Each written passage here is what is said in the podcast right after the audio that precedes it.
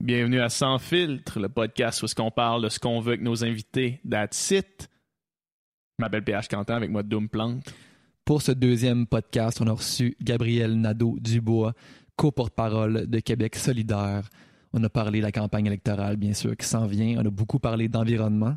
On a parlé des débuts de Gabriel en politique avec le printemps érable et comment lui a vécu ça de l'intérieur. Et on a aussi parlé de l'importance de parler politique. Alors, bonne émission. Bon podcast.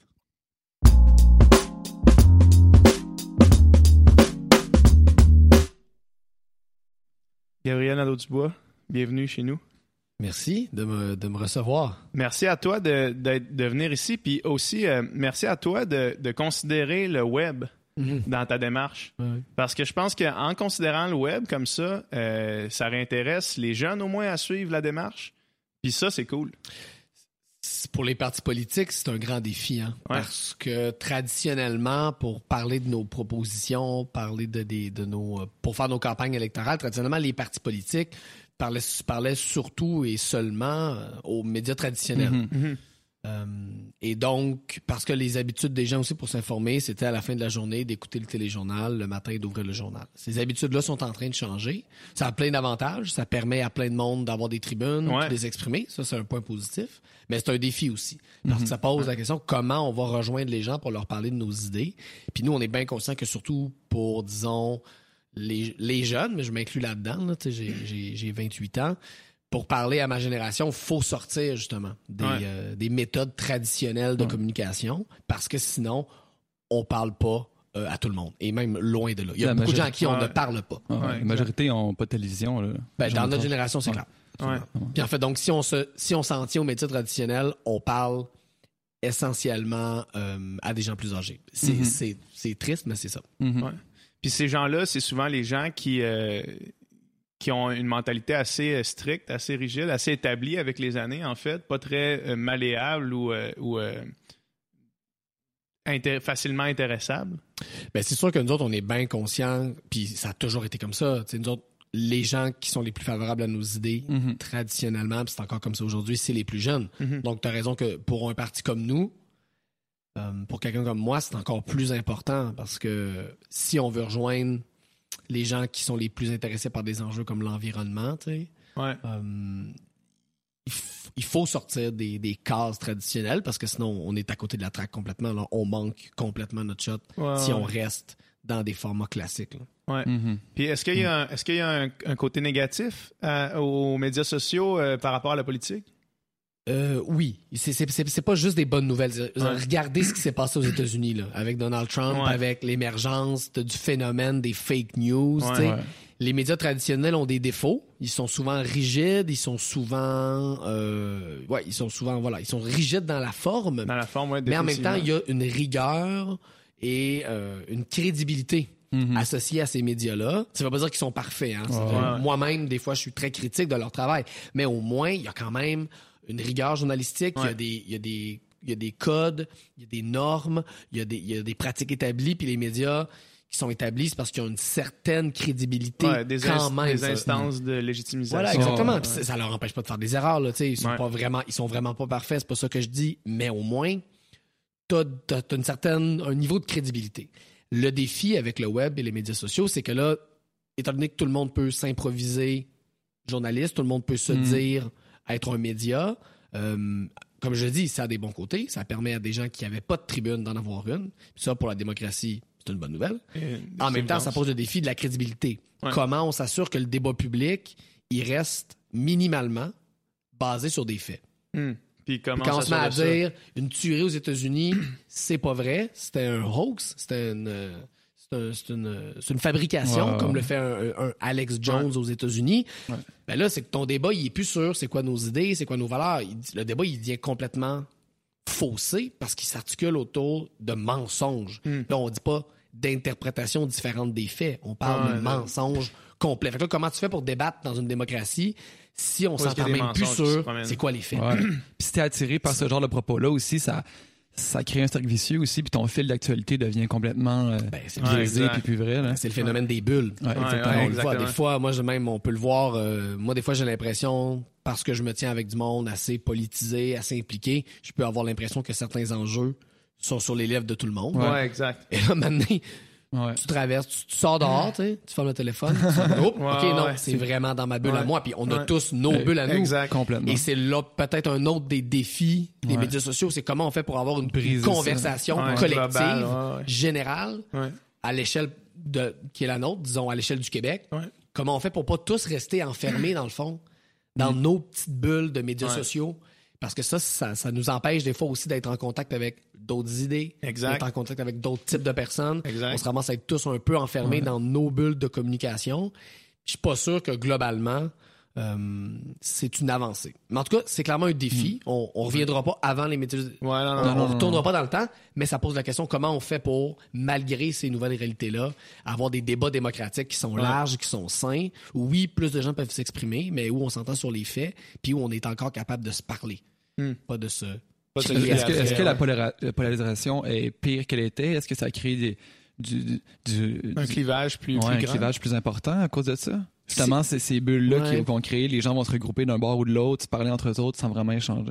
Ça, c'est une bonne question. C'est beaucoup une question de perception. hein. Il y a un certain discours qui dit, euh, qui, a, qui a tendance à être un peu, je pense, nostalgique.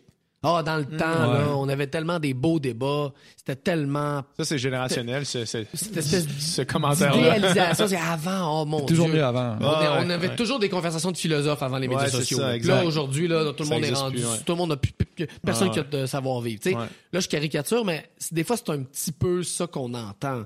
Puis moi, je suis un peu mal à l'aise avec ça. Je suis pas sûr qu'on peut idéaliser le passé puis dire, ah, dans le temps. Parce que dans Mm. le temps, c'est sûr, s'il y a euh, 2% des gens dans une société, 1% des gens dans une société qui ont accès à des tribunes médiatiques, c'est l'élite, c'est des gens, oui, plus éduqués, mais globalement, ça veut dire qu'il y a plein de gens à qui on donne pas la parole. Ouais. Donc, est-ce qu'on peut blâmer les médias sociaux d'avoir permis De donner la parole à ceux qui ne pouvaient pas la prendre? Ouais, d'avoir Ouais. comme démocratisé la- l'accès à un certain espace public. Ça, je pense qu'on peut pas, on peut pas regretter ça. Euh, Est-ce que ça a contribué à polariser? Peut-être. Je pense qu'il y a des études qui sont en train de démontrer Mhm. qu'en effet, il y a des fois, des, sur les réseaux, sur ces plateformes-là, des, des- il y a, il y a Des des groupes, phénomènes ouais. qui s- de groupes qui se créent. Ouais. Euh, mais moi, je serais plutôt comme nuancé Ouais. sur cette question-là. Parce que je veux, je, ça m'énerve le discours trop nostalgique. tu sais. Ouais. Mhm. Ah, dans le bon vieux temps. Tout le monde, tu sais. Il faut quand même se rappeler, là, le- la population québécoise là, a jamais été autant éduquée. Mm. Jamais eu autant de gens qui sont allés à l'université. Euh, le niveau de vie s'est largement amélioré. Il y a beaucoup de gens qui, beaucoup plus de gens qui savent lire et écrire aujourd'hui Mm. qu'à l'époque de nos grands-parents, Ouais. par exemple. Donc, faut quand même se rappeler ça, tu sais. Euh, Donc, par moi, je reviendrai pas, je reviendrai pas dans le soi-disant bon vieux temps, en Ouais, gros ouais. guillemets.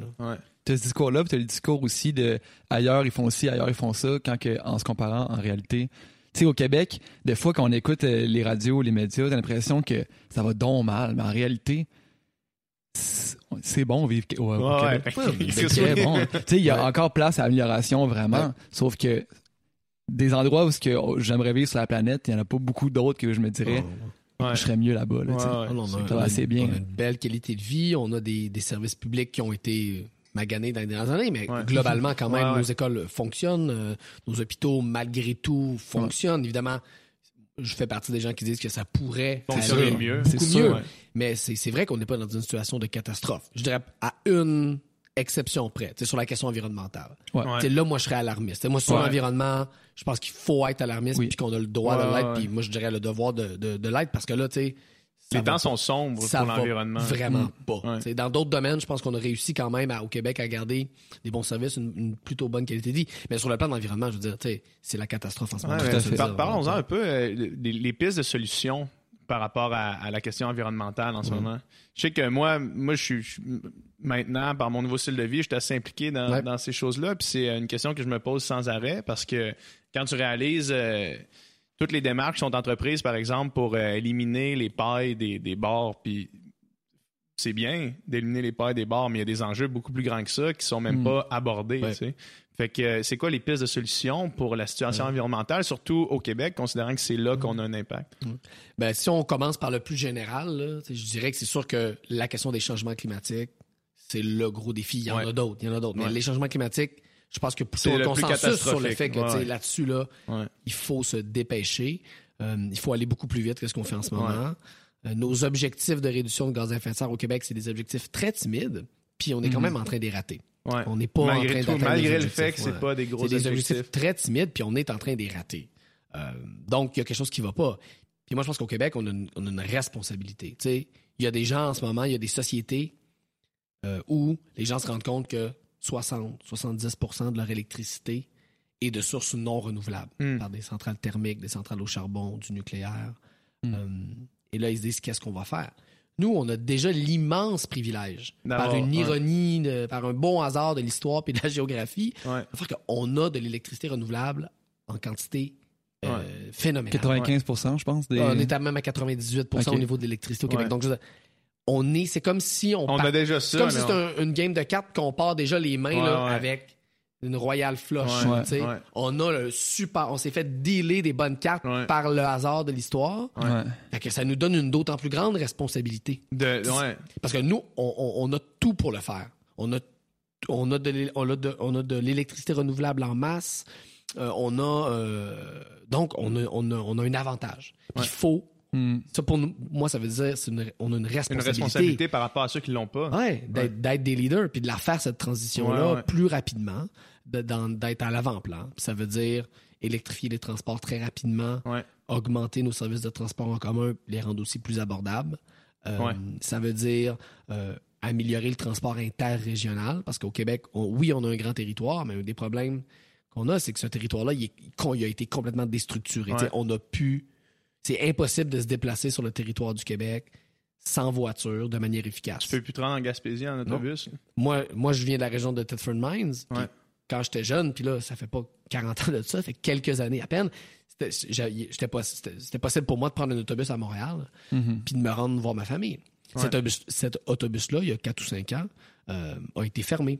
Donc, à une époque où on devrait être en train d'augmenter le transport interrégional, on l'a diminué. Mhm. Je dis pas qu'on- a été dans le statu quo, on l'a diminué. Ouais. Là, tu te dis, je veux dire, ça n'a aucun sens, là. Mhm. Ça n'a aucun sens. Comment tu veux inciter du monde à, à aller travailler en région si t'es pas capable de ça de te, Ben, te voilà. déplacer? C'est pour, Comment pour- tu vas attirer le monde vers les régions? Tu vas, tu vas, tu sais, c'est, puis c'est, c'est majeur le transport. Si tu peux pas te rendre en région Ouais. facilement, tu, Ouais. tu convaincras pas des jeunes familles d'aller s'y Non. installer. Là. Non, C'est juste pas vrai. Là. non, définitivement. Puis les individus là-dedans, tu sais, je comprends aussi la part du- de, des partis politiques puis Ouais. du gouvernement à mettre des mesures, mais je pense aussi les individus euh, en soi ont aussi leur chemin à faire au niveau de, de diminuer leur consommation ben, de viande, par exemple, ou de, Ouais. de la manière qu'ils se comportent. ouais. Donc, est-ce que euh, c'est où en fait que la, la plus grande différence est à faire? Est-ce que c'est aux entreprises, est-ce que c'est au gouvernement, est-ce que c'est aux individus à faire le bout de chemin ou c'est toutes ces personnes-là en même temps? La réponse facile, c'est, Ouais. sûr que c'est tout ça en même temps. C'est-à-dire que si chacun d'entre nous, on fait des efforts dans notre vie personnelle, mais Mhm. que le réseau de transport en commun est inexistant ou pas fonctionnel, ça servira à rien de faire des gestes individuels. Ouais. À l'inverse, s'il y a des gestes que l'État pose, Ouais. mais que les gens v- utilisent pas ces services-là, ben là, on est dans la même situation. Mais pour tout dire, là, moi, je pense que les habitudes individuelles, ça se change Mhm. dans la mesure où c'est facile et possible de le faire. Ouais. Fait que moi, si, si j'avais à choisir, je dirais que la priorité, c'est sur des gestes collectifs, c'est sur des gestes structurants, Mhm. parce que, prenons le recyclage, là. C'est quand même, là, c'est quand même, ça fait, en, disons, à- en à peine une génération au Québec, on est passé de tout mettre à la poubelle, mais je veux dire Ouais. 100 Ouais. à de la cueillette sélective dans la plupart des endroits où Ouais. il y a du, bon, du recyclage, des Du matières compostage. résiduelles normales, puis même de plus en plus du compostage. Puis en quelques années, on est passé de un à l'autre. Puis vous, allez, vous allez dans les écoles aujourd'hui du Québec, pour les jeunes qu'on éduque aujourd'hui, cette distinction-là, bon, le compost, la récupération des poubelles, je veux dire, c'est complètement acquis. Là. C'est une évidence. là. Ouais. Mais le problème, c'est que, je sais pas si vous le savez, par exemple, messieurs, mettons, au Québec, là, 90% du verre qu'on met au recyclage se ramasse dans des dépotoirs. Il n'est pas recyclé. Ah ouais, ok. Fait que là, tu dis, les gens, ils l'ont changé, leurs habitudes. C'est ça. Ils les ont changé, leurs Ouais. habitudes. Leurs comportements ont évolué. Mais le système de gestion du recyclage est tellement tout croche Mhm. qu'on n'est même pas capable de le recycler, le verre. On le met aux poubelles. Fait que là, on fait croire aux gens Ouais. qu'avec leurs petits gestes, ils vont changer le monde. On leur dit, c'est ta responsabilité, toi, il faut que tu sois un bon citoyen. Puis même des fois, il y a un peu de culpabilité avec ça. Mais à l'autre bout, on n'est même pas capable de livrer la marchandise. Mhm. Donc, tu sais, moi, je veux bien qu'on fasse des efforts, puis j'en fais, puis on doit en faire comme individu. Mais à un moment donné, ça servira à rien si l'État, le gouvernement, joue pas son rôle, puis n'est pas un leader, parce que sinon, les petits gestes, ils vont plafonner vite. Puis l'exemple du recyclage que je viens de prendre, c'est un bel exemple, parce qu'on est Ouais. tous sûrs que, hey, on recycle, on est bon au Québec. Ouais, c'est vrai qu'individuellement, on est bon, mais collectivement, Ouais. notre système de recyclage, il est tout croche. Mhm. Moi, j'ai euh, une, une scène qui me revient toujours quand on, quand on parle de ça. J'habitais à Québec euh, dans Montcalm, puis j'étais sur mon patio. Puis euh, j'étais avec mon coloc, un de nos amis, euh, Phil. Puis dans notre, notre container de recyclage, ben, en fait, il y avait un- une partie poubelle, une partie recyclage. Puis moi, j'y allais toujours. Tu sais, j'ouvrais le panneau correctement. Puis euh, on était sur notre patio, puis on a regardé le char de, de, de poubelle passer. Il a pris, il a pris le, on le sent le container. punch Il a pris le container au complet, puis il l'a Ouais, vidé dans le coffre. Ah, puis, ouais. puis là, je comprends. Tu sais, moi, Ouais, moi Phil, on, capotait, on comprenait pas. Nous autres, on avait fait, on prenait la peine de le faire, Ouais, puis c'est c'était, tu sais, je veux dire, c'est plus simple de tout prendre puis tout crisser aux poubelles, tu sais.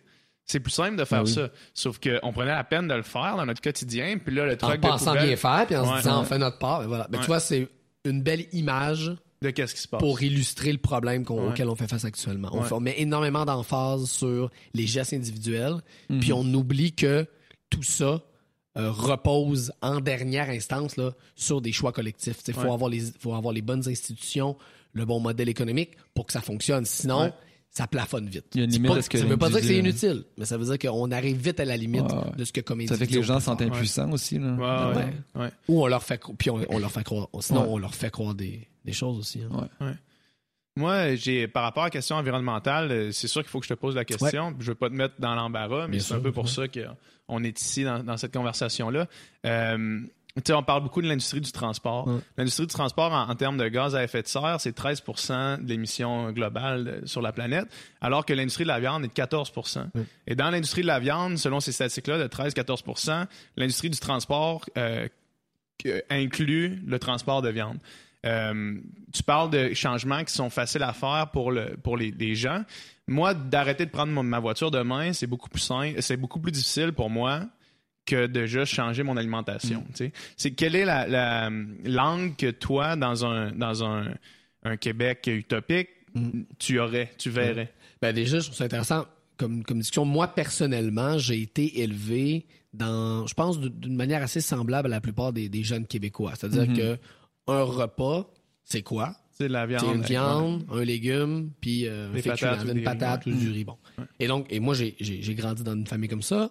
Euh, et donc, quand je, je me suis mis à, à- me faire à manger, c'est comme ça que je faisais que mes repas. ouais, comme, pas dans comme tout le monde, puis Puis je comme pense moi, que c'est assez avant, général. comme moi, v'là, v'là un an. C'est ça. C'est assez généralisé comme idée. Puis pour moi, un repas, il fallait qu'il y ait de la viande. Ouais. Peut-être à part le déjeuner et encore. Ouais. Et encore. Encore Il là, du bacon, des crotons. Euh, et depuis quelques mois, je fais ce travail-là de dire, OK, faut que je réduise ma consommation de viande. Euh, je suis pas rendu à un moment où je me dis, j'en mange pas. Euh, pour, pour plusieurs raisons. Mais déjà, je suis bien conscient que j'en consommais trop. Ouais. Puis déjà en consommer moins, euh, je pense que c'est important. Puis je pense que globalement, c'est à ça qu'il faut aspirer. Puis nous, à Québec solidaire, c'est là-dedans qu'on est, dans une idée de il faut Réduire, diminuer ouais. la consommation de viande. Économiquement, Et la, et la- qu'est-ce que et- ça- et la- et la diminuer progressivement, mais Ouais. on le sait là, que d'un point de vue climatique, d'un point de vue Mhm. environnemental, ce n'est pas soutenable. Et là, je veux dire, on n'est pas encore rendu au moment où tous les petits Indiens vont euh, le, à manger le de la milliard d'Indiens va vouloir manger autant de viande Ouais, que, ouais. que le 300 millions d'Américains. Là. ouais. Ce jour-là, Ce jour-là, c'est on fini. va être dans la, on va être dans la merde, mais je veux dire jusqu'au nez. Là. Puis euh, d'un point de vue économique, euh, à quoi ça ressemble le, le, le prospect d'avoir de réduire la consommation de viande pour toute les l'agriculture, toute tous les cultivateurs? Ben, le mot-clé pour ces affaires-là, c'est transition. Il faut penser de manière transitoire. C'est la, même chose pour l'utilisation du pétrole dans nos transports. Ouais. C'est pas demain matin, pas demain. le jour où tout d'un coup, euh, on n'utilisera plus de pétrole pour se transporter. Il faut par contre que dès demain matin, on, On commence. commence, Mhm. Euh, le mot transition veut pas dire pelleter le problème par en avant. Le mot Mhm. transition veut dire faut commencer tout de suite parce que ça va être un processus relativement long. Je pense que pour les, le changement des habitudes alimentaires, c'est un peu similaire. Il Ouais. faut commencer la sensibilisation. Nous, c'est beaucoup Réduire la demande tranquillement, C'est beaucoup, ouais, c'est ça. changer l'offre. Puis, euh, et, et être dans une dynamique de transition pour ces, agri- ces, ces- ces agriculteurs-là, puis ces éleveurs-là. Puis le mot-clé ici, c'est, c'est, requalification. Il faut accompagner ce monde-là pour, dans toutes les industries qui vont être affectées par la transition écologique, il faut accompagner les gens. Parce qu'on va se le dire, là, l'état de la planète, là, c'est pas le gars qui travaille chez Olimel à Saint-Hyacinthe qui a apporté Ouais. les conséquences de la transition ouais, écologique. C'est non, pas de sa non, faute. Non, non, pas du tout, pas du tout. C'est C'est- pas la faute des agriculteurs qui C'est répondent faute- à une C'est demande. pas la faute des travailleurs puis des travailleuses qui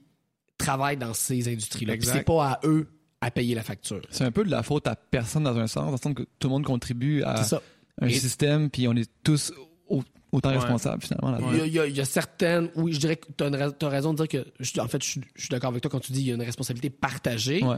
Il y a quand même aussi des entreprises puis des intérêts qui ont des plus grandes responsabilités. Quand je- a le tiers, des, des- le tiers de la viande en épicerie qui est jeté euh, à chaque semaine, Ah, ouais. tu considères ça déjà comme étant un tiers, un 33% que tu pourrais complètement Voilà. enlever. Il y a certainement les, Complètement. certainement les industries aussi qui, qui, qui veulent pas le changement parce que là, justement, ça, ça leur profite puis ils voudront pas que ça change. Ben non, Ça, exactement. c'est sûr. Quand on sait que les grandes pétrolières financent activement des études pour nier l'existence des changements climatiques, Ouais, ouais. je veux bien qu'on dise aux gars qu'il y a trois pick-up qui pourraient en avoir juste un à la place, mais Ouais.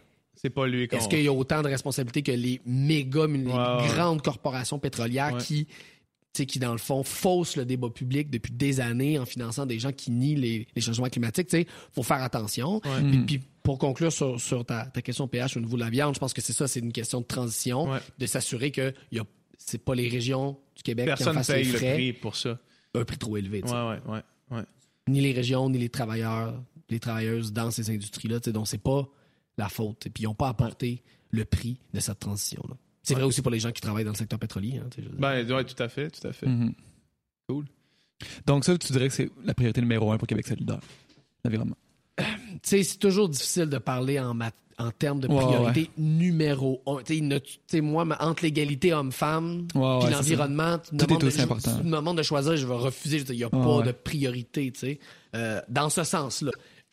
Donc, dans l'absolu. Après ça, pour la prochaine, mettons qu'on dit, pour la prochaine campagne, ça va être au cœur. Ça va être au cœur. On va avoir un plan de transition chiffré, ambitieux, euh, mais euh, pragmatique, donc réaliste, euh, qui va expliquer comment on la voit, cette transition-là au Québec, dans les essentiellement les dix prochaines années, avec des objectifs de réduction de gaz à effet de serre puis des moyens chiffrés pour atteindre ces cibles-là. Parce que c'est bien beau se donner des belles cibles de réduction. Encore faut-il avoir les, les moyens d'atteindre ces cibles-là. Donc oui, pour la prochaine campagne, ça va être, ça va être vraiment important. Euh, mais c'est sûr que dans l'absolu, il y a beaucoup de choses importantes en ce moment au Québec. L'état ouais. de notre système d'éducation, l'état de notre système de santé. Euh, Il y, a, il y a beaucoup d'autres choses. Mais l'environnement pour notre campagne, oui, ça va être, ça va être central, c'est clair. Mhm. C'est décourageant aussi quand on, on voit que euh, on a des voisins qui vont dans un sens complètement inverse. Là, je pense en, en Ontario justement qui viennent de Ouais. d'enlever les crédits pour les au- à l'achat des autos électriques. Là. Il y avait je pense un 12 000 Ouais. de, Ouais. de crédits. Ah. Enlever ça, tu te dis crime, tu sais, on essaie d'aller dans la bonne direction, mais euh, on regarde autour puis Ouais, des, Ah, fois, des fois, faut pas trop, des fois, faut pas trop regarder autour quand tu te concentres sur ta propre affaire Ouais, parce que on n'a aucun contrôle à l'extérieur. On a le Non, contrôle sur clair. nous. Puis si, si par exemple, euh, tu réussis à créer une société qui devient euh, ultra positive puis qui peut devenir un modèle pour les autres qui regardent autour. Tu sais, aux Mm. États-Unis, c'est pas vrai que tout le monde a voté pour Donald Trump. Tu sais. En fait, la- le- il y a beaucoup plus de gens qui n'ont Exact. pas voté pour Donald exact, Trump. c'est ça, exactement. Puis il y a beaucoup de monde qui n'ont pas voté aussi. Tu sais, mais Ouais, si ouais, ces ouais, gens-là ouais. voient euh, des, des, des sociétés qui montrent une alternative qui Ouais. est viable, qui, qui est Mhm. effective, ben là, peut-être que ça va leur donner envie de le faire. Tu sais. Non, c'est ça. On peut pas attendre après les autres. Non, exact. On peut pas se dire euh, ah il y a, y, a, y a Trump, il y a Rob Ford, fait que à quoi bon essayer? Je pense qu'il faut, ouais. faut faut se concentrer sur ce sur, sur quoi on a du pouvoir. Mhm. Ouais. Euh, sinon on va déprimer. Ouais, c'est ça, la première chose. Euh, puis puis on fera rien. Puis euh, mais en même temps, tu vois mettons Rob Ford, on se dit Ouais. ah qui reconnaît à peu près ou à moitié l'existence des, des changements climatiques, c'est facile de le pointer du doigt. Comme Trump, c'est facile de dire ah regardez comment c'est terrible, tu sais.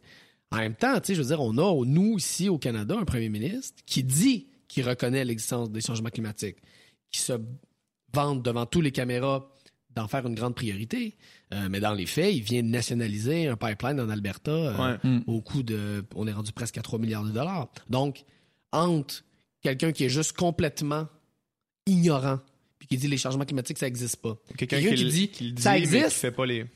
Mais mes front, gestes vont aller dans le sens inverse. Ouais. Des fois, tu te dis, Hmm, entre un qui niaiseux qui, fait ouais. des niaiseries, puis quelqu'un qui dit qu'il croit à la science, mais agit contre, Ouais. qui est le plus fou? Ouais, ouais, Ouais. ouais, tout à C'est une bonne question. C'est c'est une bonne Qui question. est le plus fou? C'est une bonne question un peu rhétorique, mais ça, ça Ben. reste une excellente question. Ouais, hein. Vraiment. Un, igno- un ignorant, c'est un ignorant. Un Ouais. ignorant, c'est pas ce qu'il fait. Ouais. Mais quand tu dis que tu crois à la science, mais que tu agis Ouais. en toute connaissance de cause à l'encontre de ce que la, la science te dit de faire, C'est presque Ben- de, la, de la malice. là. ben c'est ce que moi je pense que c'est pire. Ouais. Puis on devrait juger encore plus durement. Plus durement quelqu'un qui- qui... est au courant. Ben voilà. Ah ouais, définitivement. Ouais. Définitivement. Puis si on, si on, on parle plus concrètement euh, de, de Québec solidaire, euh, quels sont les, les objectifs à court, à moyen et à long terme du parti sur une échelle de combien de temps? Nous autres, on est un parti en croissance. Ouais. hein. On grandit, on, grand- on a beaucoup grandi dans la dernière Énormément, année. Puis c'est, on est là-dedans. On est dans une dynamique de croissance où on veut avancer. Euh, pour la prochaine élection, c'est la, pro- c'est la première étape pour nous, là, c'est d'augmenter de manière importante le nombre de députés. On peut plus se contenter d'aller chercher un Mhm. euh, députés par élection. Ouais. Ça- après dix ans, on est rendu ailleurs, on, a une, on a une étape à franchir, puis on en est bien conscient. Puis moi, je m'en suis fait une- un objectif personnel aussi. On peut plus se contenter de ce rythme-là de croissance. Il Ouais. faut grandir plus vite. Euh, après ça, est-ce qu'on va grandir un peu beaucoup passionnément? C'est dur à dire, puis ça, c'est le monde qui vont décider. Tu sais, regarde les dernières élections euh, municipales. Tout le monde disait que c'était joué d'avance, que Denis Coderre allait rentrer Mhm. confortablement. Euh, regardons les dernières élections euh, fédérales, où on disait euh, c'est le NPD, Justin Ouais. Trudeau en troisième position, aucune chance. Bon, regardez ce qui s'est passé. Donc, Il y a toujours des surprises. Ah oui, puis Puis de quand plus il y a une- en plus. Quand il y a une tendance L'électorat est qui de plus en plus volatile. Ouais. Quand il y a une tendance qui se dessine en milieu de campagne, on dirait que à l'urne, c'est comme si c'est décuplé là, tout Ouais. Donc, exact. on est dans Tu un... veux jamais, euh, tu veux jamais perdre ton Tu veux être euh, l'underdog qui, qui arrive à, la ligne d'arrivée là, en C'est ça. premier. C'est ça, puis euh, j'étais au Grand Prix de Trois-Rivières il y a deux semaines, puis euh, je parlais à Michel Barrette qui me disait la politique, c'est comme euh, la, la course automobile. L'important, c'est pas où tu pars. C'est pas où est-ce que t'es au début, même c'est pas où est-ce que t'es au de dernier tour, même au dernier tour. Même au dernier tour. Ouais. À la ligne d'arrivée. Ouais. Fait que, tu sais, est-ce qu'on va euh, se retrouver le 1er octobre au soir avec une dizaine de députés? Est-ce qu'on va se retrouver avec une vingtaine de députés, une trentaine, une trentaine de députés? Est-ce qu'on va se ramasser à l'opposition officielle? Est-ce qu'on va se ramasser au pouvoir? C'est- C'est c'est- c'est dur à dire. Puis, tu sais, ça va avoir l'air bien, bien, bien quétaine puis cheap, mais une affaire que j'ai appris rapidement en Mhm. politique partisane dans ma première année, c'est que faut que tu te concentres sur les affaires que tu contrôles Ouais. Tu- quand tu te mets à te faire du mauvais sang sur les sondages, sur la manière dont Ouais. les médias te couvrent, tu deviens fou. Parce que tu vois juste les problèmes, tu es constamment insatisfait, puis tu deviens aigri, tu deviens fâché. Euh, Les sondages en ce moment, pour vrai, ils veulent rien dire. Là, pour- Non, non. Au point où on en est présentement, ça va tellement changer durant la campagne Ouais, que. ça. Fait que moi, je me concentre sur les trucs sur lesquels j'ai du contrôle. Puis ça, c'est vrai dans mon travail de député, c'est vrai dans mon travail à l'intérieur de Québec solidaire, tu sais. Se concentrer sur les affaires qu'on contrôle pas, c'est la meilleure manière de devenir fou. Ouais. Alors Mhm. que là, je me concentre sur les affaires sur lesquelles j'ai une prise. Est-ce que nos candidats, est-ce que moi je suis prêt? Est-ce que Manon est prête? Est-ce que nos candidats, nos candidates sont prêtes? Est-ce que notre, est-ce qu'on va faire une bonne campagne? Est-ce que notre stratégie est la bonne? Euh, est-ce que je donne mon 100%? Euh, ça, c'est les affaires sur lesquelles j'ai du contrôle. Puis d'ici le 1er octobre, mon intention, c'est de me concentrer là-dessus. Sur ça. Pas dire que tu Mhm. regardes pas le sondage quand il sort. C'est sûr, tu le regardes. ouais. Puis si, si tu montes, T'es content. t'es content. ouais. si tu Ouais, descends, t'es pas content. Ouais, ouais. Puis si tu descends beaucoup, ça se peut que ce soir-là, tu sois même Ouais, triste. ouais. Mais le truc, c'est de le lendemain matin te De te dire, relever à OK, chaque fois, ça recommence. parce que sinon, tu deviens fou. Sinon, si tu te mets à lire chaque article puis à dire, ah, le journaliste aurait pas dû faire ça. Tu peux perdre ta santé mentale Ouais, parce que là, tu Mm. ça. Tu as un sentiment de perte de contrôle, puis c'est pas le fun. C'est quoi l'élément critique? Est-ce que c'est les débats? Est-ce que c'est la chose la plus importante dans une campagne? C'est très important. Ouais. Les débats, c'est très important, c'est très regardé. Hum, et c'est- ça, ça peut faire une différence. Ouais. Hum, Il y a aussi euh, notre couverture médiatique, Mhm. on va se le dire. Là, Euh, tantôt, je lançais un peu des fleurs aux médias, là, je, vais les, je vais plus les critiquer. C'est clair que les médias nous ont en grande partie à leur merci. Surtout pour un parti comme Québec solidaire. Comme là, je vais vous donner un scoop. Là, au moment où on se parle, nous, on ne sait pas encore jusqu'à quel point les médias vont venir dans Mhm. notre autobus de campagne. Ouais. Il y en a qui nous ont dit qu'ils viendraient, d'autres qui nous ont dit qu'ils viendraient peut-être pas, puis d'autres qui nous ont dit déjà, on viendra pas. On viendra pas. Puis des médias majeurs, là, Ah ouais. qui font une décision éditoriale de dire, on ne on ne viendra pas, pas, dans, dans votre votre autobus. ouais. Fait que là, quand tu vois ça, tu te dis, ouais, tu sais, ça veut dire que les gens qui écoutent Ça offrent une ils ne nous verront pas. Ouais, nous exact. n'existeront pas. Ouais. Ouais. Ou peu. Ils vont, Ouais. ils vont peut-être faire quelques trucs, mais bon. Fait que là, quand tu vois ça, c'est sûr que tu te dis, ouf, c'est un gros pouvoir, ça. C'est ben un oui, gros c'est pouvoir. énorme. Parce que tu C'est décides énorme. ce qui est considéré comme une option, Ouais. ce qui n'est pas considéré comme une option. Fait que ça, ces affaires-là, c'est sûr que c'est. Ben, ça, ça revient, ça revient un petit peu euh, à ce qu'on disait tout à l'heure. C'est là que, que rentrent en ligne de compte les médias alternatifs. Ouais, qui C'est- peuvent, qui pallier à ça. C'est là que clair. ça devient Mhm. nécessaire, là, pratiquement. Pour pallier à ça. Ouais. Avec les risques que ça représente. Mais oui, c'est un grand pouvoir qu'ils ont. C'est un grand pouvoir qu'ils ont. Puis, euh, toi, d'un point de vue plus personnel, première année euh, comme chef de parti, comment tu as vécu ça? Parce que tu étais déjà dans l'œil médiatique, mais là, ça devient, tu deviens au centre de la cible, Mhm. Ouais. si on veut. Puis ça doit, ça doit pas être facile, ça doit être difficile sur plusieurs aspects. Comment toi, tu as vécu cette, Ouais. cette, euh, cette transition-là? Tu sais, moi, j'ai eu un parcours de vie assez particulier Mhm, ouais. où à 21 ans, 22 ans, sans l'avoir prévu, sans que ça ait été un plan de carrière, je me suis retrouvé au cœur d'une- d'un mouvement social Énorme, sans ouais. précédent.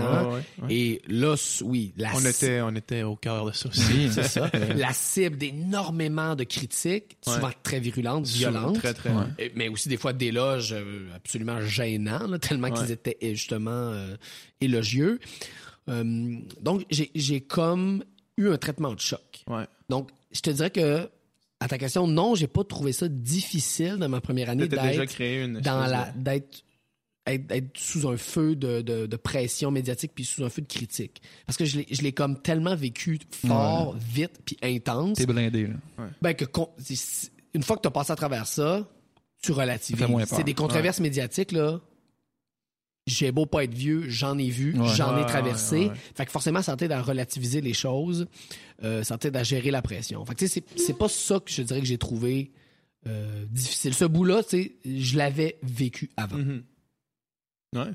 Puis en chambre, as-tu l'impression que la différence que tu peux faire est plus importante que si tu n'étais pas dans la chambre? Tu sais, de poser ta question euh, Ouais. une fois de temps en temps, puis d'être assis là. Ou est-ce que c'est plus le travail que tu fais en dehors de la chambre Ouais. qui fait la vraie différence? C'est une bonne question. Euh... Est-ce que c'est un dialogue de sourds, euh, l'Assemblée nationale, ou les gens vraiment s'écoutent et travaillent Ben déjà, c'est parce que la période des questions, là, le bout qu'on voit à la télé, c'est c'est une fraction de ce qu'on fait à l'Assemblée nationale. hein. C'est ce qu'on fait le matin euh, en arrivant. C'est ça dure 45 minutes. Puis c'est une- une- un, une- un moment de joute oratoire, un peu une foire d'empoigne, qui des fois donne des échanges euh, vifs et pertinents, Ouais. Mais des fois donne aussi du, du chamaillage. Ouais, euh, enfantin. Puis en plus, vous, vous voyez juste ce qui se passe à la caméra. hein. Ouais, C'est ouais, ça, c'est ça, exact. exact. Nous autres, On moi, voit, je le- on vois voit les pires moments. Ouais. Mais non, mais ok, non, non, c'est non. ça. quand, le monde sont, quand le monde sont filmés, c'est une chose. Ah, ok. Quand ils sont pas filmés, là, ça lance des... Ça, ça s'envoie des, des, des, des pics, puis ça s'envoie promener À travers, la, à travers la chambre. À travers la chambre, ben oui. Puis avions en carton. Parce que, tu sais, mettons, là, je parle là, à l'Assemblée nationale. Si c'est mon tour de parler, mon micro est ouvert, la caméra Ouais. est sur moi, mais il y a 124 autres députés qui sont dans la chambre. Là. leur micro est pas ouvert. Puis le micro pas ouvert, puis ils n'ont pas la caméra. Ouais. Fait que c'est là que des fois, le plus, les trucs les moins glorieux Ouais. produisent. Ouais. Euh, fait que oui, des fois c'est une fois d'empoigne, des fois c'est ça m'arrive d'être avec Manon Amir, donc on se regarde puis qu'on se dit mais c'est Ça vole pas ridicule, ça nous même ça nous arrive même des fois d'être indignés Ouais. par le niveau de débat, tellement que c'est des, des fois c'est tellement au roi des barquettes, c'est tellement un débat Ouais. qui est pas intéressant que ça nous arrive de se fâcher, d'être mais voyons non, c'est odieux que dans une institution importante comme celle-là, on ait un niveau de débat aussi On pitoyable. Mais ça nous mais, mais, mais c'est une ces moments-là, on s'en rappelle parce qu'ils nous fâchent, mais c'est pas ça l'Assemblée nationale. Ouais. L'Assemblée nationale, c'est aussi beaucoup d'autres choses. C'est des commissions parlementaires où on travaille sur des projets de loi, où des gens viennent témoigner euh, de ce qu'ils vivent, de ce qu'ils veulent voir changer dans les lois du Québec. Il y a aussi plein d'autres choses. Ça passe pas à la télé parce que c'est pas intéressant, ça fait pas des clics Ouais. sur les médias sociaux parce que c'est souvent long puis euh, laborieux. Euh, mais on est oui, on est capable de faire des petites différences, d'aller gagner des petites victoires Mhm. euh, à- en siégeant à l'Assemblée nationale. Il y a aussi tout ce qu'on fait dans nos comtés. Ouais. Ça non plus, c'est pas à la télé. Mais tu sais, je vous donne un exemple. Moi, dans mon comté, il y avait une maison de personnes âgées où il y a un peu plus d'une centaine de personnes âgées, une résidence privée, où il y avait des, une situation inquiétante là, de harcèlement, Mm. d'intimidation, euh, même de, de, de, de, de- ouais, voilà, de, de- de- de- d'exploitation. Des, des, des, des aînés qui étaient négligés, puis qui étaient dans une situation de détresse. Ils sont venus nous voir. Ils sont venus me voir à mon bureau de, de député. Ils avaient besoin d'aide. Puis en plusieurs mois, en, en les aidant dans leur mobilisation, on a réussi à remplacer, à les accompagner dans leur démarche pour faire remplacer l'administration. Hmm. Euh, ils se sont mobilisés, on les a accompagnés là-dedans, puis ils ont changé d'administration de leur maison de personnes âgées. Puis maintenant, euh, ça va bien. Puis j'ai rencontré des, des- des personnes qui sont, quand ils m'ont vu, là, ils m'ont sauté dans les bras, puis ils m'ont pleuré dans les bras, là, tellement qu'ils étaient contentes Hmm. d'avoir enfin un milieu de vie sain. Fait que là, tu vois ces enfants-là, tu te dis, ouais, ça fait pas la première page du Journal de Montréal, mais on a vraiment Mm. amélioré la Ah, vie de ouais. ce monde-là, puis ils nous pleurent d'un bras parce qu'ils sont émus, puis contents, puis ils nous remercient, puis ils nous remercient. Tu te dis, OK, ouais, je sers à quelque chose. Ouais. Même si ça passe pas à la télé. Ouais. Ça, c'est quelque chose qu'on entend parler de temps en temps. euh, ben, dans ce cas précis-là, Ouais. c'est cette maison-là, mais ça doit être plus répandu, euh, l'ex- l'exploitation envers les personnes âgées. Ah, c'est quelque chose qui est, c'est quelque chose qui, moi, à chaque fois que j'en entends, Ouais. tu sais, c'est que c'est tellement pas. C'est tellement loin de qu'est-ce que moi je ferais, par exemple, Ouais. mais chaque fois que j'entends ça, ça me, ça me jette à terre complètement, des histoires comme ça. Je puis je me demande si c'est pas dans le livre, ton livre. Ouais. Celui-ci. Ne renonçons à rien. Ouais, que euh, la- y a une- un gros pourcentage des, des aînés qui ont ni amis ni connaissances, ils sont Ouais. isolés complètement. C'est Sont- sont une des premières citations, je pense, qui ouvre le, le livre. Le Ouais. fait qu'on, quand on demande aux, aux- aux gens, euh, avez-vous des gens dans votre vie, tu sais? Il y a une Hmm. bonne, je ne me rappelle plus la statistique exacte, Mhm. mais elle est troublante. Ouais, une vraiment. proportion importante des, des aînés qui sont totalement isolés. Donc, qui, qui n'ont pas d'amis, qui n'ont aucun ami, aucune famille, euh, pas de conjoint, pas de conjointe, il n'y a, il y a- il y a Ouais. vraiment rien. Puis ça, c'est, tu te dis, OK, c'est des gens qui sont dans l'isolement total. Ouais. Et quand, dans ce contexte-là, par exemple, on va couper dans les soins à domicile, là, ça veut dire que le dernier petit fil Ouais. qui les reliait à la société, Ils viennent couper, ouais. et on vient de le couper. Ouais. Puis ça, ça fait des situations comme celles qu'on a vues dans les médias où des, on retrouve des gens morts dans leur appartement, puis ils sont là depuis trois semaines. Depuis longtemps, ouais. Personne n'a remarqué. Personne n'a qu'ils étaient remarqué qu'il avait dis- qu'il était disparu de la société. Ça, Mm. c'est. Ah, c'est une tragédie. c'est- une tragédie. Ah ouais. Complètement. Ouais. Je reviens au livre, justement. Ça, Ouais. c'est né d'une tournée que vous avez faite à travers le Québec. Qu'est-ce que ça a créé pour toi? Qu'est-ce que ça t'a fait euh, découvrir ou apprendre ou que tu savais pas déjà, peut-être? Je m'étais beaucoup promené au Québec, mais je m'étais beaucoup promené avant pour parler. OK. Puis l'exercice de cette tournée-là, ça a été de faire le tour du Québec pour écouter. Mm. Mhm. Pas pour proposer des affaires, pas pour essayer de convaincre le monde d'être pour ci ou pour ça, pour les écouter, me parler, nous parler de ce qu'ils vivent. Et euh, je dirais deux, deux choses que j'ai retenues. La première, c'est que les gens ont besoin de parler. Mhm. Les Ouais. gens ont envie de parler de politique. Le problème, c'est qu'ils n'ont plus d'espace pour le faire. Ouais. On leur dit en famille, à table, Parle Parle pas de politique. Ouais. entre amis, on parle pas de politique. À job, on parle pas de politique. C'est où qu'on en parle? C'est où qu'on en parle? Ouais. Tu sais, la politique, là, ça va pas avoir l'air technique, là, mais c'est c'est ce qui trans, c'est ce qui transforme la vie des gens. Ouais. C'est ce qui fait que tu vas avoir accès à une garderie ou pas. C'est ce qui accède. Est-ce que ta grand-mère va mourir toute seule dans son appartement Ouais. ou elle va être, ou on va s'occuper d'elle dans un CHSLD dans des bonnes conditions? Mm. C'est est-ce qu'on va avoir une retraite, les gens de notre génération? C'est ça, là. C'est Chartrand qui disait si tu t'occupes pas de la politique, la politique, elle, Elle de s'occupe toi. de toi. Puis- Sans que tu décides. Ouais. Puis la tragédie en ce moment au Québec, puis dans plusieurs démocraties, c'est que les gens qui, sont le plus touchés par les décisions politiques dans leur vie quotidienne, c'est souvent eux qui s'occupent le moins de la politique. Ouais. Puis les gens sur qui la politique a assez peu d'impact. Tu sais, quand tu es millionnaire, là, s'il y a des coupures dans les écoles publiques, s'il y a des coupures dans l'aide sociale, Ça change pas ta vie quotidienne n'est pas beaucoup, tu sais, transformée. Ouais. Fait que les gens qui ont le, sur, les gens pour- dont la vie est la moins impactée par la politique, c'est eux qui font le plus de politique, qui sont Ouais. les Mhm. plus visibles en politique. Ouais. Ça, c'est un gros problème. Puis moi, c'est ça que j'ai remarqué en allant sur le terrain, c'est que les gens, ils sentent que la politique a un impact sur leur vie, mais ils n'ont pas d'espace pour en parler. Mm.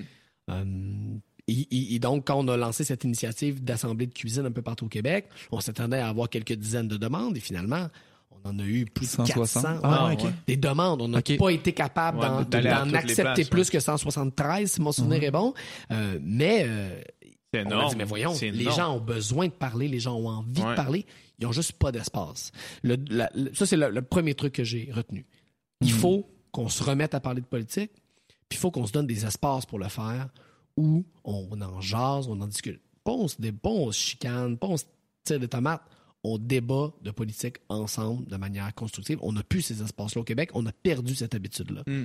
Deuxième affaire que j'ai retenue, c'est que malgré tout ce qu'on dit sur les différences entre les communautés, les différences entre les régions, les différences entre les générations, on insiste beaucoup là-dessus quand généralement on parle de la société québécoise. On en parle beaucoup comme d'une société où il y a des fractures de génération, des fractures, une fracture ville-région, une fracture entre les de souche puis les Ouais. entre guillemets puis les immigrants. On parle tout le temps de ces divisions-là.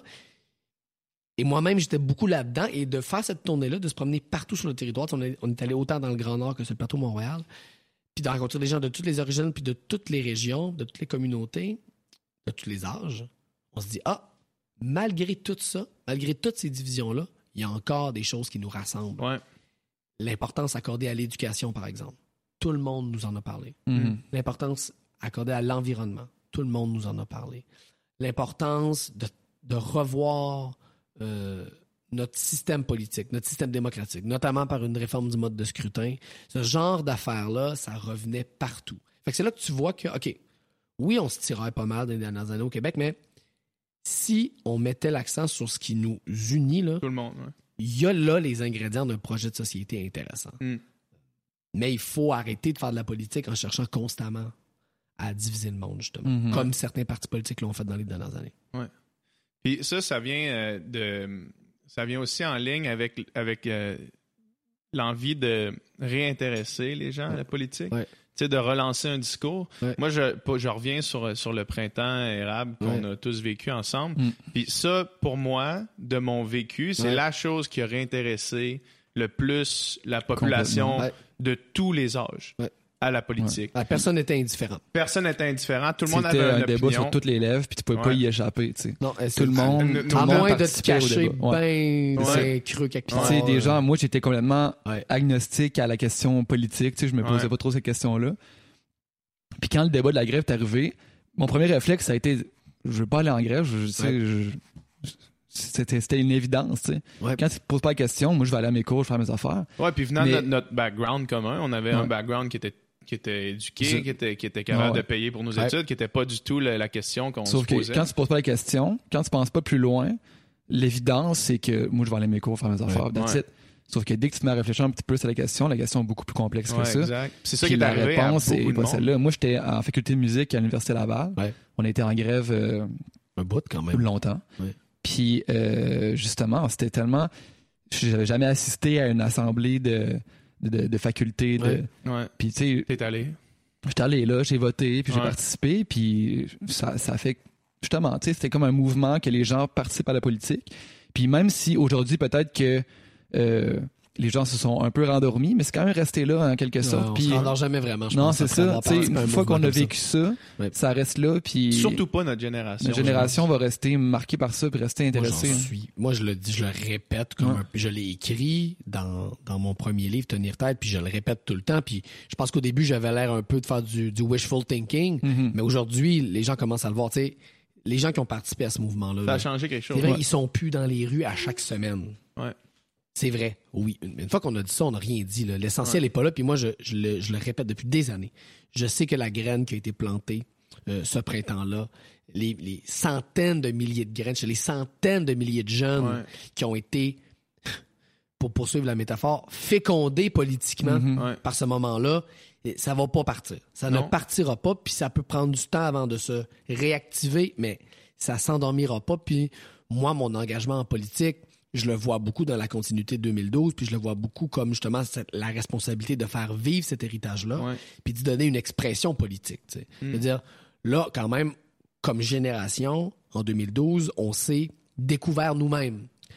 On s'était tellement fait dire que la politique, c'était pas intéressant. On s'était tel- tellement fait dire que nous étions dépolitisés, qu'on s'occupait juste de nos petites affaires, de nos iPhones, de nos médias sociaux, puis d'autres. On se l'était tellement fait dire On y croyait. qu'on s'est mis à- qu'on s'était mis à y croire. Et là, c'est comme si en 2012, on s'était découvert comme génération, puis découvrait que nous, puis les gens autour de nous, dont on n'aurait jamais pensé Mhm. qui seraient intéressés par la chose politique, ben, on s'est comme on a découvert cet intérêt-là puis cette puissance-là collective parce qu'on s'est dit hey, non seulement on est capable de se mobiliser mais crème on est capable de gagner parce Ouais. qu'en 2012 on a Ah ouais, gagné carrément. on a défait un gouvernement qui était au pouvoir depuis 10 ans Mm. il n'y a pas beaucoup de mouvements il y a, y a- y pas dans l'histoire récente il n'y en a pas d'autres qui ont réussi à faire ça des mouvements sociaux Mhm. Puis c'est nous qui l'avons fait alors qu'on était la cible d'un mépris dans la classe politique Ah oui, puis dans les médias sans précédent, puis on a gagné. Puis ce sentiment-là d'avoir été capable de faire ça ensemble, je pense, moi, c'est ce sentiment-là que j'essaie de faire durer aujourd'hui. Euh, De dire on a un impact au final. on est capable. On a un On est impact. capable. On est capable. Ouais. Mais, mais il faut se donner la peine. Ouais.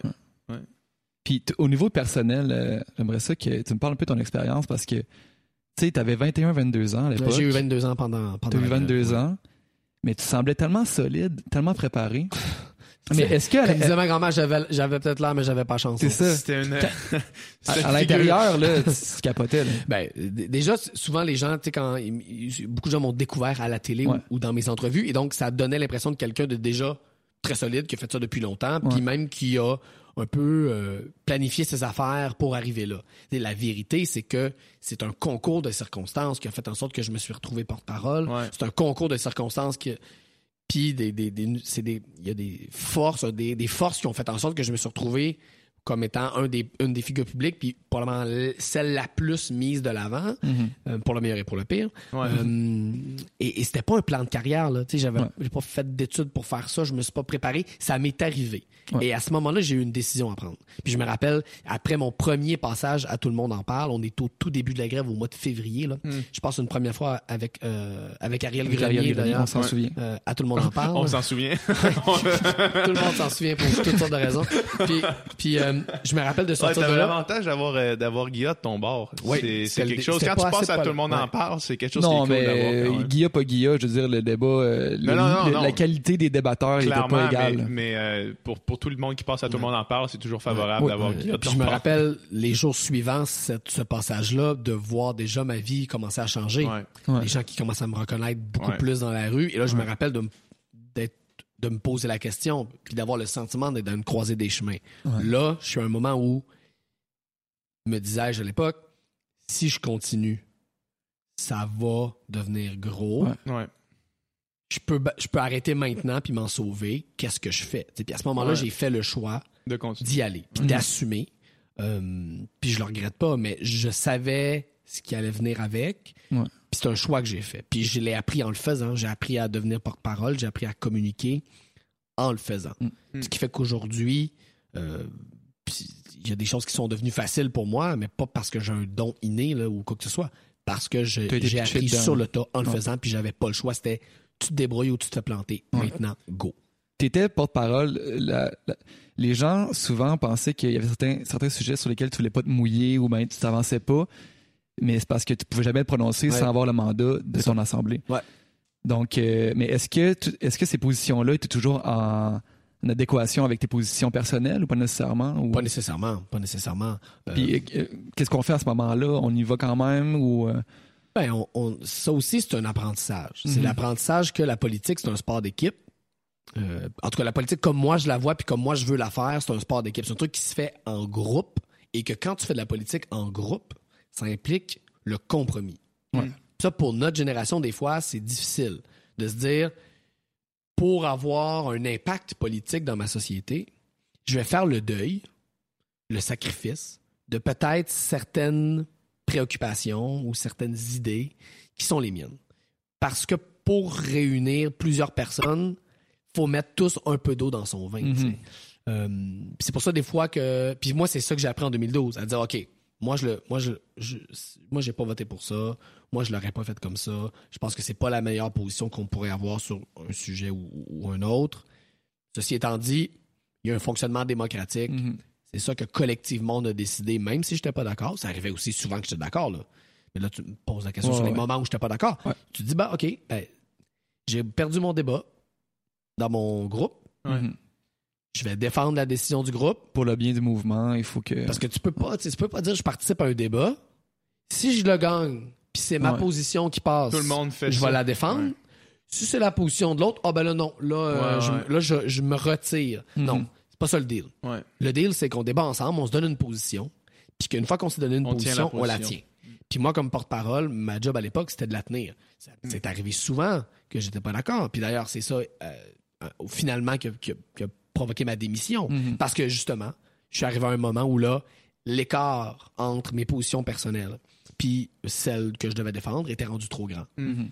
Cet écart-là existe toujours. Il existe encore aujourd'hui dans mon implication à Québec solidaire. Il y a toujours un écart entre nos positions personnelles puis celles de notre groupe dans lequel on s'implique, Ouais. que ce soit un parti, un syndicat, une association, peu importe. L'écart existe toujours. Il faut Ouais. juste s'assurer qu'il soit raisonnable. Raisonnable. Le jour où il devient trop grand, ben là, on se retire. Mais Mhm. de penser qu'on pourrait être dans un groupe politique, dans un parti politique, où on serait tout le temps à 100% d'accord sur tout, c'est illusoire. Ouais. Parce que ça voudrait dire qu'on serait le seul dans son parti ou dans son groupe. Mhm. Puis, c'est pour ça que des fois, tu sais, moi, je rencontre beaucoup de jeunes qui me disent euh, Ah, Québec solidaire, je, triple A, je vous aime beaucoup, vous êtes ceux dont je suis le plus proche, mais il y a une coupe d'affaires que- qui me dérange, fait que je prendrai pas ma carte ou je ferai pas de bénévolat.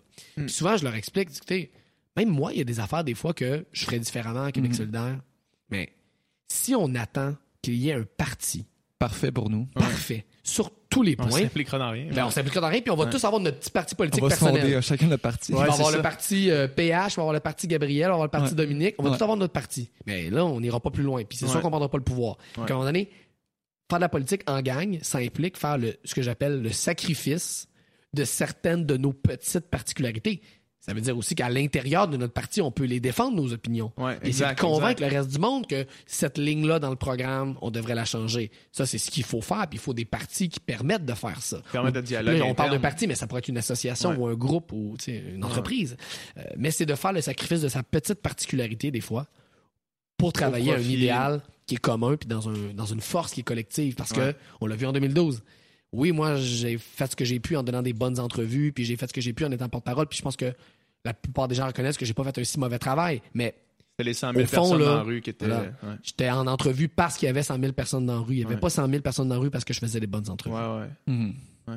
C'est pas la même chose. Bon, mais c'est une belle façon de voir ça, effectivement. Euh, effectivement, je pense qu'en en ayant la- la- l'image euh, de la possibilité de s'associer à un parti qui qui est pas à 100% ce qu'on croit, je pense que beaucoup de monde vont peuvent réaliser que la politique c'est plus pour eux, tu sais. Ouais. Parce que souvent il y a une espèce de désillusion, tu te dis ah mais là toutes les partis c'est la même chose, Ouais. toutes les partis, puis là si tu te dis ouais, OK, ce parti là c'est pas tout ce que je prône, mais c'est en partie ce que je peux prôner, ben Puis c'est le, c'est le C'est plus proche. je plus.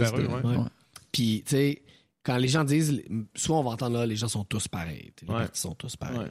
Ma blonde m'a dit ça la semaine passée. Ouais, ben, c'est que c'est pas, c'est pas complètement faux non plus. C'est-à-dire que tu regardes, mettons, depuis 15-20 ans au Québec, euh, même, même presque une trentaine d'années, la direction générale du Québec, grosso modo, restait la même, peu importe les partis qui ont au pouvoir. Ouais. C'est c'est ça, je pense, Ça, qui c'est- crée ça, c'est une un espèce d'aliénation euh, pour, pour les Mm, gens qui, regardent un petit Ouais. peu la politique. Ça fait 15 ans que c'est le même parti aussi qui est là. Ouais. Puis il y a eu un bref intermède Ouais. euh, du Parti québécois. Puis moi, je Très fais partie bref. des gens qui ont, qui ont trouvé que ça a été très décevant. Ouais. Euh, C'est-à-dire qu'il il- venait d'avoir 2012. Là. Il y avait Ouais. comme un souffle, là, Ouais. un mouvement historique. Ouais. Il y avait une opportunité d'aller vers des mesures progressistes, d'aller vers des mesures pour, euh, tu sais, euh, écologiques. tu sais. Et ça a été quoi? La grande, le grand geste politique de ce gouvernement-là? la hausse. La charte des valeurs Ah, la charte de du valeur. Québec ouais. Ouais. la Charte des valeurs québécoises. Ou, au lieu de profiter du momentum pour faire des mesures progressistes, on a lancé le Québec dans un débat ultra divisif, ultra Ouais. hostile, Qui avait rien à voir avec, avec le mouvement. qui divisait les gens selon Ouais. la religion qu'ils pratiquent, selon leur origine. Et moi, ça a été une désillusion immense Ouais. Ouais. parce que c'était un souffle qui venait se s'abîmer dans, dans un débat qui a été tellement nocif pour le Québec. Ouais. Donc, c'est sûr que quand tu vois ça, les- le cynisme des gens ne tombe pas du ciel. Tu dis, oui, c'est vrai que c'est On a eu, on a eu un, petit, un petit tease de changement pour après ça retomber dans, dans le même gouvernement qui était pas mieux au final. là, tu sais. C'est ça.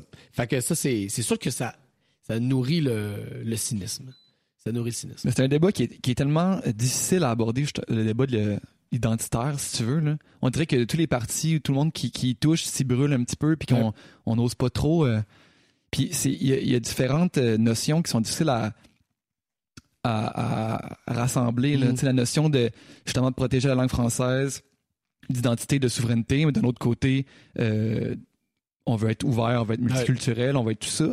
Puis des fois, ces affaires-là, on dirait qu'ils sont difficiles à emboîter ensemble. Tu sais, comprends ce que je veux dire? Tout à fait. Euh, Il y a un équilibre à trouver, c'est clair. Mhm. Mais pour moi, il y a une chose qui est, qui est évidente. Là. La, la protection du français, c'est une chose. Euh, L'importance que de, de, de, de faire du Québec un État indépendant, moi, c'est un projet dans lequel personnellement je crois. Ça, pour Mhm. moi, c'est une chose. Ouais. Après ça, présenter l'immigration comme une menace. Dire que les, les gens, qui, les familles qui s'installent ici nous envahissent, que leur religion nous menace Mhm. menace notre style de vie ou nos valeurs, c'est une autre chose. C'est pas la même chose pour moi. Là, qu'on s'assure de protéger le français au Québec, là, j'en suis. Ouais. Euh, pour- je suis aussi un indépendantiste. Je pense que le français, c'est important. L'importance de protéger, pas juste, puis pas juste de protéger, de faire se De déployer la culture québécoise. J'en suis du matin Ouais. au soir. Mais dire que l'immigration ou la diversité culturelle Mhm. serait une menace à ça, là, moi, non. Là, moi, je, je, je joue plus. Mhm. Parce que le Québec de 2018, c'est un Québec diversifié. La culture québécoise de 2018, c'est une culture diversifiée. C'est pas deux choses, la diversité culturelle puis l'identité québécoise. Pour moi, c'est la même chose. Notre identité en 2018, elle est diversifiée. Mhm. Euh, et c'est moi ce qui, ce qui m'a fait de la peine dans le débat sur la Charte des valeurs québécoises, c'est que ça a fait passer des gens qui croient à l'indépendance, euh, qui croient à l'importance de la culture et du français, pour des gens, on va le dire très simplement, pour des gens intolérants. Mhm. Ça crée dans l'esprit de beaucoup de gens cette association-là. Et c'est triste parce que ce n'est pas le cas. Et ça a fait très, très mal au Québec. Le fait. Donc, cette association-là a fait mal au Québec. Hmm. Hmm. À la cohésion sociale au Québec. Moi, j'ai j'ai l'impression dans, dans, euh, le- sur, le, sur le point euh, des différentes cultures euh, Ouais. au Québec, euh, j'ai l'impression que c'est c'est euh, c'est souvent centré autour du microcosme qui est Montréal. Ouais. Parce que suffit que tu sors de Montréal, puis la diversité culturelle euh, au Québec, elle n'existe pas tant que ça. Pas tant que ça. Ouais. Fait que quand on, quand on C'est d'ailleurs un des problèmes. Ouais, exact, c'est ça. Quand on parle de ça, comment c- ce serait quoi la solution? Parce que moi, j'avais, un, je, je soupais l'autre fois avec un de mes amis qui est en francisation. Puis lui, ce qu'il dit, c'est que le monde arrive à Montréal Ouais. parce qu'ils ont juste, ils connaissent juste Montréal. Ben oui. Et Et- c'est c'est Hmm. normal. Les gens n'entendent pas parler Exact. de Val d'Or s'ils sont au Sénégal. Exact. Mais il y a des mesures pour attirer, je pense, Ben, les à ça. la région. Ça se peut-tu? Il y en a, mais il faut, il faut, euh, il faut, Mais un- faut un- en faire plus. Un Ouais, immigrant qui arrive ici, qui parle pas tout à fait français, euh, tu l'envoies pas à Bécomo. Tu sais, là-bas, il va, il va, l'intégration disparaît complètement. Ben, en même que- temps, si t'es intégré dans un milieu de travail, il va apprendre le français probablement plus vite ça. que si t'es avec sa communauté puis qui parle. euh, C'est ça. Probablement. C'est ça, ça dépend Est-ce que Québec solidaire ont des, des, euh, une, direction par rapport à ça pour Ouais. Ben déjà, Augmenter pour reprendre ton exemple, c'est un bon Ouais. exemple. C'est quelqu'un Ouais. qui arrive, qui, arrive au Québec, qui parle peu ou pas français. C'est sûr que si tu l'envoies à Bécomo tout seul, il va tu l'abandonnes, tu peux être sûr qu'il va soit, reven- Ouais. il va soit revenir à Montréal, soit même peut-être même quitter le Québec. Ouais. Et il y en a qui quittent le Québec parce que, parce que l'intégration ne fonctionne pas. Il y en a qui tentent d'aller en région puis qui reviennent. Euh, on- donc, on, on ne peut pas faire ça. Ouais. Et sans dire que c'est ça qu'on fait actuellement, il y a beaucoup de choses qu'on fait pas. D'abord, sur la reconnaissance des diplômes. Ouais. Tu peux pas t'attendre à ce que quelqu'un qui est un médecin ou un ingénieur dans, sa, dans son pays d'origine et qui arrive ici, à qui on dit, Ah, ben là, vous, on vous reconnaît aucune formation. Hmm. Vous êtes complètement non qualifié. Vous allez zéro. chauffer un taxi. Ouais. Euh, tu peux pas demander à ces gens-là après. tu- en fait, tu peux pas t'attendre à ce que ces gens-là soient remplis d'une énorme et éternelle reconnaissance envers la société québécoise. Je veux Mm. dire, cette société-là l'a accueilli en disant, ben tu sais là, ton identité professionnelle, on la reconnaît pas. C'est pas juste ta job. Ouais. Pas juste ta job, c'est ton identité. c'est une Ouais. partie de ton identité qu'on Quand, dit. on quand la- tu passes 15 ans à l'université pour devenir neurochirurgien, t'as- puis t'es un meilleur dans ton un, des- un de tes meilleurs dans, dans ton domaine, ben désolé là, c'est pas c'est- c'est un message terriblement négatif qu'on envoie. Quand on dit aux gens vous quand donc ça c'est un, un premier exemple. Deuxième exemple, on dit aux gens vous devez apprendre le français. Ouais. Mais on va vous donner des cours de francisation euh, le soir de semaine, deux heures par semaine. Et là, tu as une mère monoparentale qui a deux enfants. Je dis, ben voyons, c'est sûr qu'elles n'apprendront pas le français comme ça. C'est Ouais. impossible. Donc, et, et, on leur dit là, vous, vous, vous devez aller vous installer en région. Ils arrivent en région, ils n'ont pas de réseau, ils n'ont pas de soutien. Mm. Fait que l'intégration, c'est un devoir partagé. Il y a un devoir de la personne immigrante de s'intégrer. Puis il y a un devoir de la société d'accueil de faire sa D'intégrer, job. Puis ça, en ce moment, on remplit pas notre bout du deal. On n'accompagne pas assez, on- nos services de francisation sont pas assez, euh, sont pas, il y a, pas assez de place, puis les services sont pas assez accessibles. Euh, faut des horaires plus flexibles pour que le monde puisse y aller et on les accompagne pas en région. Si on s'assure que les gens aient accès à de l'aide financière, aient accès à de la francisation, comme tu disais, Dominique, en entreprise, Mhm. sur leur milieu de travail, les gens vont s'intégrer. C'est ce que les gens veulent. Les, familles immigrantes qui arrivent ici, pourquoi ils viennent ici? Pour améliorer leur vie. Ouais. Parce qu'ils veulent travailler, ils veulent contribuer à l'économie, ils veulent que leurs enfants aillent à l'école, soient heureux, soient dans une société libre, dynamique, démocratique, prospère. C'est la raison pour laquelle ils viennent s'installer ici. On n'a pas à se battre contre eux pour que ça arrive. Ouais, On a exact. juste besoin de les, bien les, les accompagner. aider. Ouais, ouais. Puis ça, j'ai l'impression que ça pourrait aussi attaquer surtout le, surtout à Montréal. Je veux dire, à Montréal, tu as juste besoin de te promener euh, un petit peu sur Sainte-Catherine pour réaliser euh, La diversité. La, ben, la diversité, mais plus, spécifiquement la pauvreté. Ouais. Souvent, euh, Ah oui. des diversités culturelles. Ouais. Puis c'est que si, tu arrives ici, puis justement, comme tu disais, il n'y a rien qui est reconnu, puis tu conduis un taxi pour une famille de quatre, Ouais. euh, tu vas trouver le temps long à Montréal, tandis que si tu vas travailler justement en région, où est-ce que c'est beaucoup plus accessible, ben, tu Ouais. viens de régler ton problème. Un salaire minimum ici, à Montréal, c'est beaucoup plus difficile de, de- de soutenir Mm. ça que- qu'à Chicoute. là. Non, puis il y a aussi des beaux exemples. Il y a ce fameux exemple d'un petit village dans la région de Québec dont le nom m'échappe. Là, c'est pas d'Adon, mais un beau petit village dans la région de Québec qui a accueilli une famille de Syriens. Je pense que c'est un village de comme quelques centaines de Mhm. personnes Mhm. qui a accueilli une famille syrienne. Et tu sais, le village les a accueillis à bras ouverts. Euh, maintenant, la, la famille est en train de s'ouvrir un petit restaurant syrien dans un petit Mhm. village perdu. Tout le village a contribué. Ça a été une intégration magnifique. Ces gens-là sont devenus des amis de la moitié du Mhm. village. C'est Ouais. possible. C'est possible. Puis le Québec, c'est ça aussi. D'accord. Je pense que c'est tout, euh, c'est tout pour le temps que, tu as avec nous. Ben, ça a été très intéressant comme discussion, à Merci beaucoup. Merci beaucoup de t'être prêté à notre podcast. Ben, c'est euh, important de parler de ces affaires-là. Puis c'est le fun ouais. d'avoir le temps de le faire aussi. ben, exactement. Parce Exactement. que on est souvent dans le monde des médias pris dans des formats. Exact. T'as trois minutes pour dire ton message. Trois Ouais. minutes, c'est généreux. c'est généreux. Ouais. généreux. Des fois, Ouais. c'est 15 secondes. Fait que d'avoir le temps de jaser, ça fait du bien. Excellent. Ben, merci beaucoup. Merci, Et messieurs. bonne chance euh, dans la campagne qui s'en vient. On va travailler fort.